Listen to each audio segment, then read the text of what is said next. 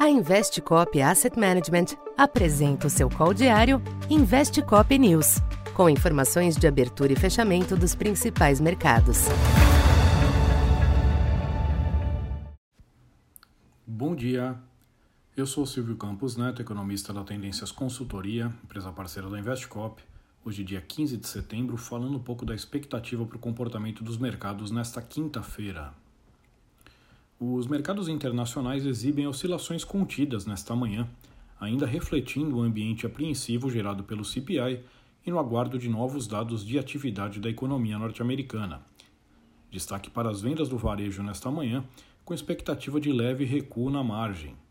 Se confirmado, será um indicativo de perda de ritmo do consumo, o que é positivo para aliviar o temor com uma taxa terminal excessivamente elevada dos juros por parte do Fed.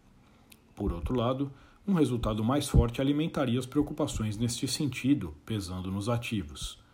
De fato, o clima deve permanecer cauteloso, ao menos até o desfecho da reunião do Fed na próxima semana. Nesta abertura, as bolsas europeias e os índices futuros em Wall Street oscilam ao redor da estabilidade, sem uma direção clara.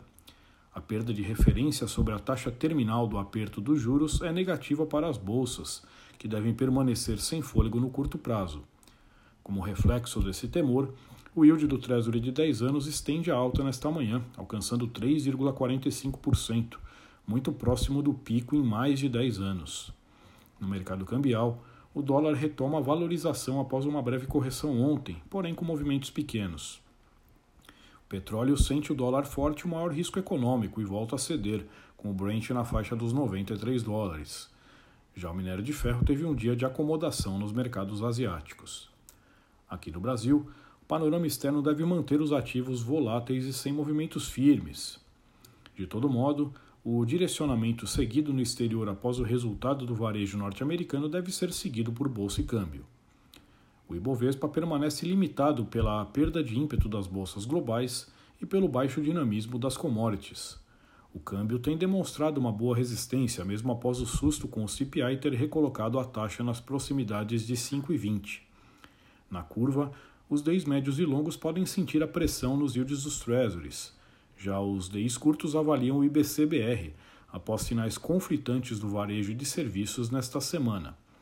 De todo modo, a tendência é de oscilações comedidas nos juros. Então, por enquanto é isso. Bom dia e bons negócios. Essa foi mais uma edição Investe Cop News.